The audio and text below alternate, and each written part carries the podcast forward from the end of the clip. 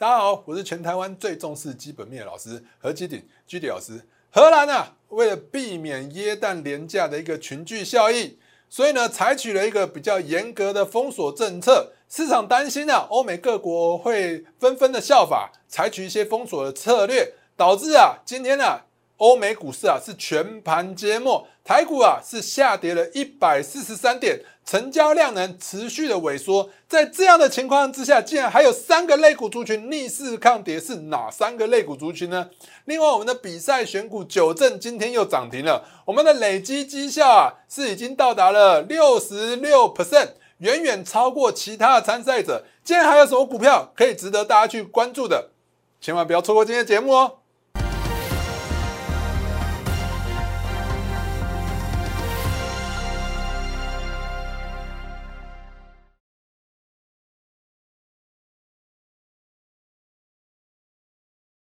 各位观众朋友，大家好，欢迎收看今天的股市航海王。好，今天台股啊又下跌了一百四十三点，我想很多人都很担心啊，台股会不会这样子一路跌跌跌，又回到过去啊一路下跌的状况？你可能又会很担心。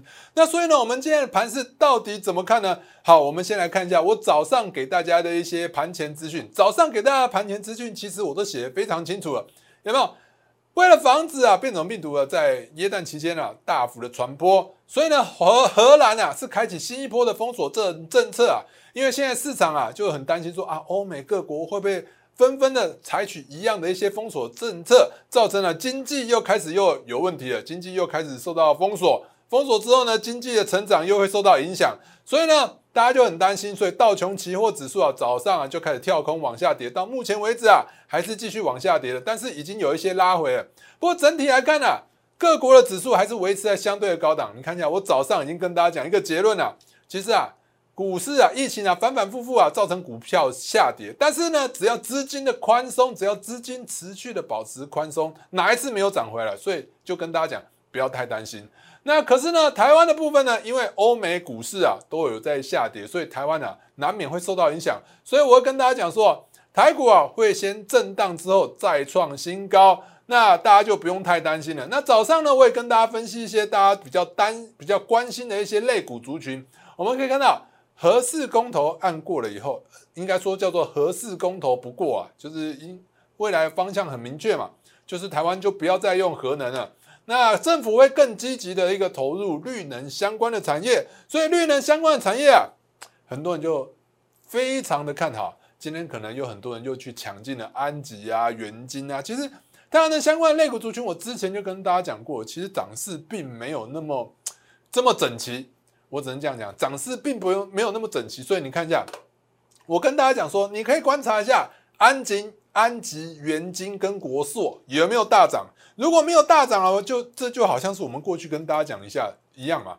利多如果不涨，它后续震荡的几率是比较高的。所以我们来看一下安吉，安吉的部分今天有没有开高走低？有没有，并没有如同预期大家想象的那么好。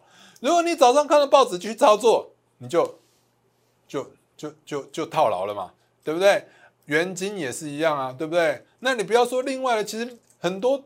都还没有涨过的，比如说像联合再生，联合再生的部分啊，其实啊这一波来讲啊，其实根本就没什么涨。我们可以看一下联合再生，联合生来看一下联合再生几乎都没有涨，所以太阳能的走势并不是这么整齐的。其实我没有那么推荐。那风力发电一样啊，我过去跟大家讲啊，风力发电经常出现一日行情。来，我们来看一下。风力发电有哪一些？我还提醒你，了没有上尾、世纪钢跟永冠？那么我们来看一下上尾。哦，又开高走低。世纪钢，我们可以看一下世纪钢的部分。世纪钢，好，世纪钢的部分也是开高走低，对不对？还有永冠，也是一样嘛，开高走低，几乎都没有涨。所以我认为啊，绿能相关的类股，不管是太阳能还是风力发电。其实啊，我认为大家先观察一下，尤其最近的行情啊，很容易会洗盘，开高经常会走低，开高经常会走低。太阳能、绿能相关的类股族群，我建议大家持续观察就好。好，再来呢，我早上呢又传出啊，苹果为了降低对高通的依赖，所以呢要自行研发晶片。啊，苹果自行研发晶片呢，那报纸又点名了，点名说哪几个类股族群比较好？有文茂跟宏杰科啊。文茂跟宏杰科的话，我早上也跟大家讲啊，你要观察观察就好，没有建议大家说，哎，你可以直接进场买。所以你看一下文茂有没有，也是一样持续的往下跌嘛。宏杰科也是一样嘛，准备还要破底的味道。所以呢，这个肋骨族群感觉上也涨不上去。所以你早上如果就看到我写给大家的话，你就不会太激进的，因为什么？报纸写什么你就进场买什么。所以早上我给大家的盘前资讯真的相当的重要。还没加入我的相关媒体频道的朋友们，现在就加入吧。打开你的手机相机，扫描这两个 QR code，分别加入我的 Line 跟 Telegram 的群组。如果你想用关键字的方式搜寻，请你打小鼠 GD 一七八八，小鼠 GD 一七八八，记得一定要加小老鼠。另外，我们的那个 Telegram 的部分呢，Telegram 的部分的话，我们跟关键字啊，因为少了小老鼠，所以大家注意哦。你要加我 Telegram 的话，不要加小老鼠，因为现在诈骗很多。有一个账号是小鼠 GD 一七八八的 Telegram，那那不是我的账号。另外，我们的 YouTube 频道还有脸书的频道，也千万不要忘记做订阅。打开你的手机相机，扫描这两个 QR code，就可以分别加入我的一个脸书频道，还有 YouTube YouTube 的频道。我给大家的盘前资讯真的非常重要。除了早上给大家整篇的解析，早上我跟你讲，你去比较一下其他老师写的，大部分都是转贴新闻而已。我还除了新闻之外，我是已经消化过的新闻分析给你听，到底能不能进场？毕竟有些时候。报纸上的利多出来，并不见得一定能买股票，所以我早上都跟大家解得一清二楚，而且我早上还帮大家画图。你有看到哪几个老师有帮大家画图的？在早上的时候，你看一下，美国殖利率呢还是维持相对的低档。其实整体来看呢，市场资金还是偏宽松的。既然是偏宽松的话，其实大家就不要太担心了哦。那只能说。台股会在这边附近震荡之后呢，再继续走高的几率会比较高。整体来看呢，我们看到量能还是持续紧缩的。既然下跌量缩，那不就是技术分析里头跟大家讲的下跌量缩就是一个整理格局？那大家就不要担心。另外，如果你真的很担心，你会在哪一块呢？应该在外资吧？外资持续的怎样？持续的卖超，外资大幅的卖超，很多人都很担心。但是我一直跟大家讲。外资持续的卖超，你要观察什么？新台币有没有出现大幅度的贬值？新台币如果没有出现大幅度的贬值的话，其实你就不用太担心了。我们可以看到，新台币目前为止呢，是不是维持在平盘震荡附近，根本就没有什么改变。既然新台币没有什么改变的话，也就是说，这些外资卖了台股之后，有没有把台币卖给我们的央行，换了外币，然后跑出去？没有。既然外资没有跑的话，也就是说他在等两个关键嘛？什么关键？第一个有跌，我再来捡便宜。那跌跌到什么时候？我等到跌了震荡不跌，可能就啊三天没再破底，连续三天没再破底。我之前有教过大家一个技术分析的方法，三天没有再破底，我们可以看到加权股价指数的部分，三天没有破底。好，来三天没有，它就是在等。这一个底部的部分呢，如果说三天没有持续的再破昨天的低点，也就是说明天的低点不可以比今天的低点更低，三天我估计他们就会进场了。再呢，要不然他就等哪一个讯号出进场，要不然他们就在等突破，等突破以后呢再进场，走势会比较强势。所以呢，外资现在正在等待。那大家看一下我们的那个。道琼指数呢，其实道琼期货指数已经出现了一个比较明显的拉抬，而且呢，我最新最新的一个加权期货指数，我就是我们的台子期的部分也开始收红了，所以呢，其实大家就不用担心，外资没有离开，外资没有离开台湾的情况之下，资金就是充足的，资金很多的情况之下呢，加权股价指数震荡震荡之后就会继续走高。你如果很担心疫情的话，大家想看。疫情哪一波来了以后呢？哪一波没有涨回来的？我们可以看到加权股价指数的部分，第一波的疫情在台湾第一次感染的时候有没有大跌？大跌完之后还不是拉回来再创新高？之后呢？疫情的因素持续的干扰，又再跌一波，跌一波之后呢？你看一下，最后还不是拉回来？你看一下，连续几波它都持续的能拉回来，而且再能挑战新高。所以呢，我认为啊，疫情啊。不会影响台股太久，疫情啊影响是越来越小。我们可以看到疫情的影响呢，是一波比一波越来越小，一波比一波比一波比一波越来越小。所以呢，新的疫情不会造成股市有太多的一个影响，大家就不要太担心。好，当然我们能看到其他部分呢，最近呢，其实做股票是蛮难的。哦，最近做股票蛮难的，为什么呢？因为涨起来你去追，哎，就跌下来了。所以呢，最近要怎么做股票，我也比较建议大家震荡不跌，进场布局，不要老是去追高。比如说像振华电的话，振华电你看一下涨起来是不是就跌下去了？就像友达，友达，我认为它是持续的会向上，这个多头格局是没有改变的。但是呢，我跟大家讲过，友达要向上的话，它不会一波向上，它会震荡，震荡之后慢慢的走高。毕竟啊，它是一个四到七月份那一波的主流，那一波的主流涨上去的时候呢，因为前面没有压力，现在呢，因为前一波已经涨太多了，我们可以看到二四零九的友达，二四零九的友达部分，你看前一波是不是涨太多了？涨太多之后一路下跌，你不觉得这边会有很多压力？因为在短期间之内大涨大跌，上方就会有很大的压力。所以呢，我认为友达它会缓步的向上涨，又或者像什么四到七月份的那一波主流，长荣、阳明、万海也一样。我认为长荣、阳明、万海都有机会向上涨。但是呢，你说这个阶段呢，你要进场去买长荣，对不对？或阳明，或者是万海。其实我个人是比较不建议的，毕竟上一波这边套牢的人太多了。这边套牢之后呢，只要随时涨不上去，随时都可能会出现比较庞大的卖压。这一波呢向上，你说要像上一波一样持续的稳定，一路大幅的向上。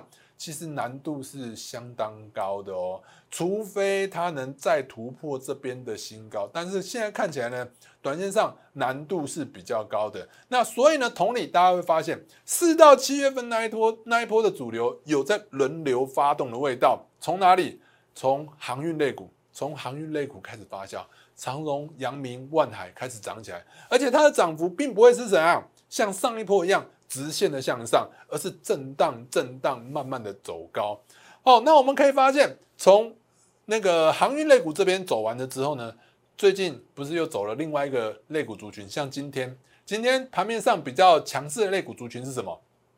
钢铁，钢铁类股也是四到七月份那一波的主流。钢铁类股呢，你会发现今天呢也是一样，开高之后走低。我们可以看到今天的什么？今天的中钢，我们拿中钢来做代表，来中钢的部分，我们可以看到今天是不是一样开高走低？我之前跟大家讲过了，中钢的部分呢，有一个比较明显的压力是在哪里？三十五块。所以呢，我建议大家突破三十五块之后观察一下，对不对？就好像我觉得它走势会比较像是面板啊、航运类股一样，涨上去之后它不会一波向上，它会慢慢、慢、慢慢的震荡走高。就像今天可能还有一个类股族群。应该说不是类股族群，另外一档股票叫做中红，应该很多老师会建议大家进场去买，因为它的技术线型是很漂亮的。但是我不建议大家去买，一样的道理是什么？这一波下跌之后呢，有很多的人套牢在这边相对的高点，只要涨上去，随时都有可能会有一个卖压出现。所以呢，它的涨势啊，不会像上一波这个四到七月份这一波一样。一路拼命向上，一路拼命向上，头也不回的拼命向上，我认为是不会的。所以呢，它就算要向上涨，也是震荡走高的几率比较高。所以我给大家建议是：如果你手上有航运类股、钢铁类股，或者是面板类股，对不对？这四到七月份的主流，那这四到七月份的主流呢，暂时来讲，上方的卖压会比较大。上方卖压会比较大的话，我会建议大家。震荡不跌，你再进场吧。那手上如果有相关的类股族群呢，我会建议啊，涨不上去慢慢的换，涨不上去慢慢的换，不会换可以来找我们，我们可以教你们怎么换。好，再来呢，我们盘面上有哪一些类股族群会比较值得注意，大值得大家去注意的？比如说新药类股啊，疫情相关的话，其实生技类股相对是受惠的。我们可以看到辉瑞啊，最近的股价是持续的向上涨。反过来呢？科技类股啊，最近在美国啊是持续的往下跌。我们可以看到，马斯克在卖股票，特斯拉在下跌，苹果也涨不上去了，对不对？还有 Nvidia 也开始下跌了。所以科技类股的走势呢，我认为是比起生技类股来的差。好，生技类股的部分，虽然说耀华药这几天是持续的跌停，但是我们可以看到益达的部分几乎可以说是没跌。益达之前跟大家介绍过，它也是新药相关的类股哦，它是做什么前列腺的癌症新药。目前来讲呢，已经取得了美国的认证，预估明年就会生效，明年就可以开始开卖，没什么跌。那我们上个礼拜的比赛选股的部分，泰福呢，泰福也是一样是新药，它现在的新药啊，其实已经在美国认证中了。那今天的跌幅虽然说比较大。但是我认为啊，只要益达没有跌，益达没有跌破，我认为泰福啊也有机会会逆势拉回来的。因为其实主流类股它的波动是比较大的，跌下来会跌得多，但是涨上去也会涨得非常的快。所以我认为啊，大家可以观察耀华药跟益达止跌回稳，哎，其实泰福大家还是可以值得去观察的。而且呢，不是只有我在讲，我讲完之后，你看报纸都在写的，不是我在写。那再看一下，其实啊，外资是持续的进场有买的哦。我们可以看到外资这边有没有看到外资已经持续的有在买，而且是一路的买哦。如果说你看一下外资，你看一下它过去来讲，它的那个获利的状况都不太好，获利的状况都不太好。你不觉得外资敢买的话，你不觉得这背后一定有它的故事吗？所以呢，我觉得泰福大家还是可以持续去做追踪的。另外还有什么类股族群值得大家去追踪？就是所谓的电池相关的类股族群，电池相关的类股族群啊，估估价持续的飙高，估价持续的飙高的话，其实啊，我们都知道，现在电池都是锂钴电池嘛，锂电池都是有用锂跟钴嘛。那既然估价持续的飙高的话，你想想看，电池相关的类股族群没有机会向上吗？所以电池相关的类股族群是值得大家持续的注意的。好，电池相关的类股族群啊，是哪一些呢？其实今天都逆势啊，已经跌不下去。我们来看一下康普，康普的话是正极材料，正极材料你看一下这一波的低点在这边跌破以后，在这边附近有没有持续的在跌？没有跌，撑了一阵子之后，这边再跌破，跌破之后你会发现几乎都没有跌了。如果它真的是要一个走空的走势的话，其实跌破了前波低点之后，它在三五天之内会持续的一路的往下跌，没有没有跌，而且每次跌是越跌越小。也就是说，底部有很强劲的支撑，而且呢，量能呢是持续的紧缩、紧缩、紧缩，所以我觉得电池相关的类股族群还是值得大家去注意的。另外呢，美骑马的部分，我们可以看到前波低点刚好在一百五十块整数关卡，一百五十块整数关卡怎么样都跌不下去。你看这怎样都跌不太下去。如果它真的要跌，早就跌破，而且量能极度的紧缩，极度的紧缩，指标已经到了相对的一个低点。不要老是只会去追一些高档。我觉得有些时候股票低档布局更漂亮。好，所以呢，我觉得电池相关的类股除了康普、美骑马之外，聚合也是一样。有没有？今天大盘是涨还是跌？今天大盘是跌的。我们可以看到康普、美骑马跟聚合这个电池相关的类股族群是涨还是跌？是涨吧，逆势收涨吧。再加上这个类股族群，大家有没有发现？其实已经底部慢慢要翻扬了，有没有很像过去的友达？有没有像过去的中钢？对不对？都已经在底部已经撑很久，而且它打的底部是更漂亮，所以我觉得这个肋骨族群啊更漂亮，更值得大家注意，很有可能是我们下个礼拜的一个比赛选股。如果想跟我们一起参与我们的比赛选股的话，真的要把握机会。你看一下，我们已经连续多久了？对不对？从十一月初的时候就跟大家讲，你看那时候绩效。累积绩效只有二十三，然后呢，第二个礼拜是三十一点九九，对不对？十一月第二个礼拜，再来呢，第三个礼拜是三十六点四三，第四个礼拜呢是三十八点九六，有没有看到一路一路？我就跟大家讲，我的绩效是一路一路的往前走，那你可以去回顾一下你自己的绩效呢，好不好？再来呢，你看一下，再来再次一个礼拜是多少？五十点五九。再是五十八点八三，再是这个礼拜，这个礼拜，这个礼拜的星期天的报纸，我们已经到达了六十六。你看，我们就是一路一路的正在往前走，从二三到多少？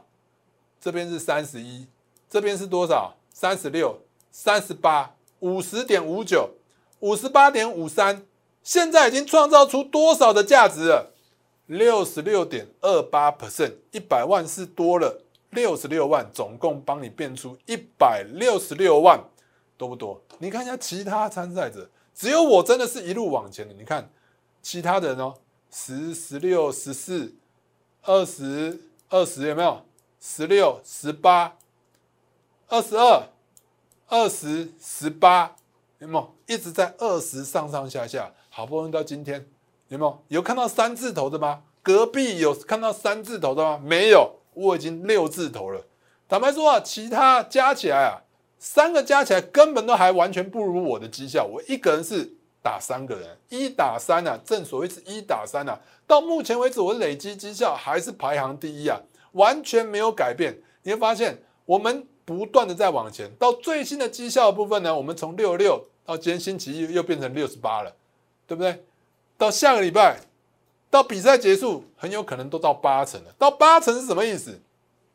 一百万帮你变成一百八十万，一千万帮你变成一千八百万。只要你愿意跟着我一起全部布局，对不对？那因为有些股票，坦白说是比较快的，因为比较快的话，比较不适合用简讯的方式去做一个，就是带大家进场，比较适合直接通知的。所以呢，我要跟大家讲的是，如果你真的有兴趣，想跟我一起完全布局、完全复制我的比赛选股的话，可以透过我们的一些电话，或者是透过赖来跟我们联系啊。那我们比赛还有哪一些股票是值得大家注意的？我们其实已经四连霸了嘛，对不对？有哪一些股票是本周值得持续的注意的？我们本周啊，我们上个礼拜有选的什么？元泰，我们上礼拜选的元泰，还有什么？星云我们是持续留下来的，元泰跟星云是持续留下来。那元泰我们是持续的看好，其实我们从上礼拜开始啊，虽然说今天是跌的，但是我们从上礼拜开始，它是一路向上涨，一路向上涨的，一直到今天才出现一个比较明显的一个修正。坦白说，这个修正也是台股的影响嘛。那我们可以看到元泰是做什么？我们之前跟大家讲，它是做电子纸的。电子纸的话，因为最近啊，电子标签啊，因为电子标签的需求量很大，最主要原因就是因为疫情，疫情带动了一个电子标签的需求。过去来讲，大家懒得换，不想换，那现在因为疫情的关系啊，被逼得不得不换。因为电子标签可以减少人力，增加自动化的程度。大家去想想看，我过去就跟大家讲过，一家卖场需要一点四万个，以沃尔玛来为例啊。一家沃尔玛需要一点四万个电子标签，通通都要人去打、去做、去换，你不觉得很累、很麻烦吗？那如果全部换成电子标签的话，直接从后台的资讯系统打打打就出来了，你不觉得很快吗？对不对？所以呢，元泰今天是跌的，但是长期还是看好的。那元泰之外呢，我们跟大家讲，今天有一档叫做九正，九正呢今天涨停，九正是做什么的？它做传统的一些中小型的液晶显示器啊，那其实它今天为什么会涨停？因为它也是有做电子标签，它也是把触角伸到哪里去？电子标签，也就是说电子标签的九正会涨停，你说元泰状况会不好吗？所以呢，这个类股族群，也就是电子标签的相关类股族群啊，中长期还是持续看好，我们随时在找一个买点，要再次的进场买进。好，所以呢，你要观察一下有什么。值得进场买进的点位，就可以持续的观察我们的相关的一些媒体频道。另外，星云的部分啊，我们上个星期五啊是下跌的，下跌我们照样可敢帮它把它选成我们的，就是这礼拜的一个持股。最主要原因是什么？其实全球的晶片还是持续的一个。就是全球晶片荒持续还是没有办法解决嘛，这个问题还是没有办法解决嘛。那所以呢，各各个半导体厂其实都在扩产。那现在南科啊，就是南南科的土地那边啊，你知道炒得非常高。为什么？因为台积电在那边扩厂。那台积电扩厂在那边啊，已经慢慢已经厂啊，慢慢已经开始就已经建的差不多了。那厂建的差不多之后呢，就要开始什么拉半导体设备。所以半导体设备厂啊，其实啊，最近这一两个礼拜啊，应该是会有蛮有，就是应该说它的营收获利是是会持续的成长，因为现在进入了一个拉货的阶段，所以星云的部分啊是持续的看好。所以你看一下今天台股跌，它有没有跌？它老兄是逆势的，是收红的。那如果说呢，在台股跌的时候是逆势收红的，那如果台股涨了，你说它不突破才怪。好，所以你看一下。它还在底部的八十块左右的附近的一个支撑区，所以呢，星云呢也是值得大家持续的注意的。另外呢，最近盘面上有一个类股族群是很强势的，比如说就是应该说就是游戏类股族群，Oh my God，哦，Oh my God，一直涨，Oh my God，一直涨，对不对？一路的向上涨，其实涨了那么多，你现在要进再进场去追，其实我觉得也不适合啊，对不对？以游戏类股你现在要进场去追的话，因为已经短线上涨幅过大，尤其它是炒什么？炒一个梦想题材，也就是所谓的 NFT 题材。我之前有跟大家讲 NFT 是什么？NFT 啊，它其实就是一个概念，它其实就是把一些虚拟的宝物啊、虚拟的一些图片，把它放到网络上，用透过区区块链的一个技术，把它赋予一个独一无二的一个标签。只要有这个标签的图案，它才是唯一的，让它限量化，让数位的商品、数位的一些艺术品、数位的宝物限量化，那市场就会想到哇。既然限量化能卖出去的价格这么高，因为霹雳带动的嘛，霹雳出了一个布袋戏的 NFT 之后卖光光，而且价格一直在往上涨，那大家想到哇，游戏类股如果里头有一些宝物啊、土地啊，如果拿出去卖的话，那不就是赚翻了吗？所以游戏类股这一波其实不是涨涨旺季的一个题材，它是涨一个 NFT 的题题材。那游戏类股上涨的话，就有机会带动啊。相关的类股族群啊，持续的向上。那相关的类股族群呢，还有什么呢？其实啊，我们这礼拜的选股啊，就有一档就是所谓的股松的部分。股松的部分呢，它是做一个塑胶基建厂，它是任天堂的供应商。其实现在任天堂销售量，就是 Switch 的销售量，在日本来讲还是非常高的。那寒假呢，又是一个游戏的一个旺季。所以呢，它的拉货可能会持续的在年底的时候拉货，所以就会带动它的需求啊、获利啊、营收持续的向上。所以呢，股松的部分呢，也是值得大家去做追踪的。你看一下今天台股跌，它老兄有没有跌？收平盘而已嘛，收平盘就是维持的强势，而且是在高档。所以呢，高档震荡不跌。如果说明天台股恢复了涨势，后天台股恢复涨势。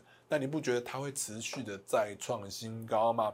所以这个类股族群呢，当然也值得大家去注意。另外，当然游戏类股呢，传奇的部分今天是有开高走低，开高走低的话，我们发现有带大量，带大量的话，也许就是一个换手潮。那如果是换手潮，这几天如果能收盘收在相对的高点的话，哎，这两三天也是值得进场布局的一个好时机。那就要看什么？看有没有。换手成功，如果换手没有成功的话，那可能就会持续的震荡。但是你说要大跌，也不几率也不高啊。毕竟现在啊，游戏类股啊，现在就是盘面上最主流一个焦点。所以呢，我认为这几个类股族群呢是值得大家注意的。另外还有什么类股族群？上个星期就是大力光涨停之后呢，就带动了光学相关的一些类股啊，持续的大涨。那先进光的部分呢？这边还是值得大家去注意的。先进光的十一月的营收营收啊，月增哦，月增哦，不是年增啊，月增就是这个月比上个月有明显的好转，月增的二十点四趴。为什么呢？因为大家想啊，先进光它其实布局的是什么？布局的是一个笔电的一个前置镜头。笔电的前置镜头，大家可能会想到，哇，笔电前置镜头，现在笔电的需求很差。但有没有想到我刚刚跟大家讲的一个关键字？什么关键字？游戏旺季即将来临了。既然游戏的旺季即将来临的话，很多小朋友、很多年轻人啊，哎，年底了，领到红包之后，他们会想要换一个更先进的一个笔电。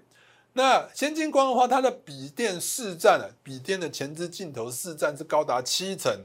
那每一个每一个电竞笔电也都需要一个镜头。那你不觉得？现在也是进入到一个拉货的旺季吗？所以呢，十一月份它的营收才会大幅的增加二十点四趴。那尤其是现在缺料的问题啊，慢慢也解决了。所以先进光啊，未来的营收获利是持续的好转，持续的看好。那股价的部分，今天的大盘是涨还是跌？它老兄还是逆势上涨的。所以这档股票也是值得大家注意的。如果大家要看一下 K D 指标的话，我们可以看到 K D 指标这边的低点跟这边低点哪里低？后面这个低吧，后面这个是不是比较低？好，我们对上来看一下股价的部分，之前有教过大家，第一波的低点在这，对应到这边 K D 指标的低点，对不对？好，第二个低点是在这，对应到这边 K D 指标的低点，你会发现低点一波比一波的更高，也就是上升趋势线。那再来，我们看到 K D 指标的部分，一波比一波更低，诶 k D 指标一波比一波更低，股价却一波比一波更高，这不就是传说中的什么背离呀？这不就是传说中的背离？股价一波比一波更高。K D 却一波比一波更低，也就是说这是背离的现象。背离的现象呢，其实啊，既然是出现背离，就是一个进场的讯号，后续有机会持续的向上走高。搭配大家可以搭配那个三零零八的大力光，大力光能不能持续维持向上涨的趋势？如果大力光能维持向上涨的趋势，它毕竟是一个类股的龙头。大力光如果能持续向上涨的话，先进光都有机会持续的向上。所以呢，我们这礼拜的选股呢，有这些类股族群，也就是所谓的元泰啊、传奇啊，还有什么古松、九正、先进光跟星云。我们的比赛选股的一些相关资讯啊，我随时会在我的 Line 或 Telegram 的频道上面啊，跟大家做分享最新比赛选股该怎么的操作。可以，大家可以加入我的 Line 或 Telegram 的群组，来知道说，哎，比赛的选股到底该怎么操作。你可以。透过你的手机打开你的手机，扫描上面跟下面这两 QR code，分别加入我的 Line 跟 Telegram 群组，或者是你打关键字的方式搜寻小老鼠 GD 一七八八，记得一定要加小老鼠。另外 Telegram 的部分呢，记得不要加小老鼠，直接打 GD 一七八八就好了。好，我们的比赛呢，其实一直以来就是持续的保持冠军。目前来讲，大家看到我的绩效就是一步一步的正在往前。现在呢，已经是冠军四连霸了，四连霸了。我根本就说提前封王了。人家说双拳难抵四手啊，我双拳已经抵了六手了，三个其他人加起来，整个绩效还打不过一个人。其实整体来讲，我根本就已经提前封王了。想要知道我们最新的一个选股的讯息，或是想要跟我一起。就是投资我们比赛选股，我们比赛选股绝对都是最强势的股票。想跟我一起布局比赛选股，可以透过下面的电话或透过我们旁边的 LINE 来直接跟我们联系。今天节目到此，我们明天见。